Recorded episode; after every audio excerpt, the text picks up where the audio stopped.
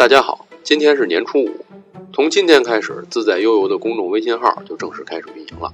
之所以选在这一天，主要是今天啊适合开始，是个好日子。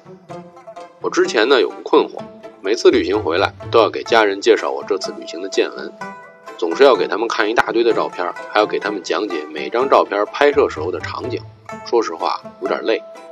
有人说你的游记写的不错，在面包上都上手印了。敢问那又如何？现在呢，人都比较浮躁，不能静下心来看你写的文字，基本上也就是走马观花。所以能静下心来看游记的人也不多。基于以上因素，再结合我们的特长，我们采用另外一种方式去展现旅行的乐趣。今天您在公众号中回复“崭新”两个字，或者在公众号中点击“自在记录集”，给您看一篇我去瑞士的特别省事儿阅读的游记。崭新。